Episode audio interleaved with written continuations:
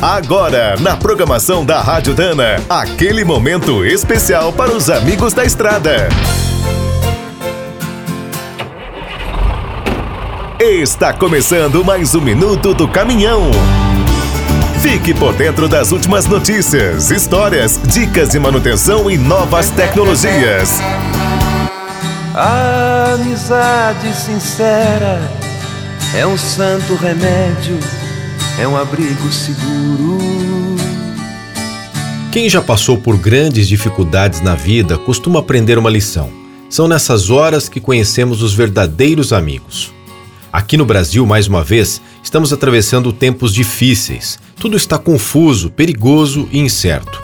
Mas não estamos sozinhos. Podemos contar com a dedicação de milhares de caminhoneiros e caminhoneiras. Estão rodando direto, trazendo da comida ao remédio. E sempre foi assim. É bom lembrar que há mais de um século, esses brasileiros arriscam a vida para transportar as riquezas do nosso país. Até durante a Segunda Guerra, com a frota envelhecida, falta de peças e os motores rodando com gasogênio, os caminhões nunca pararam. Sem a ajuda dos caminhoneiros e caminhoneiras, não teríamos feito Brasília e nem aberto as grandes estradas que uniram o país. E quantas famílias confiaram as suas vidas aos valentes motoristas dos paus de arara? Quantas histórias de superação foram escritas?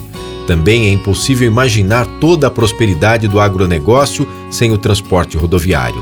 Sua presença vai do plantio até o porto por todas essas razões, sempre que você ver um caminhão rodando, não esqueça: dentro daquela boleia está um amigo de verdade.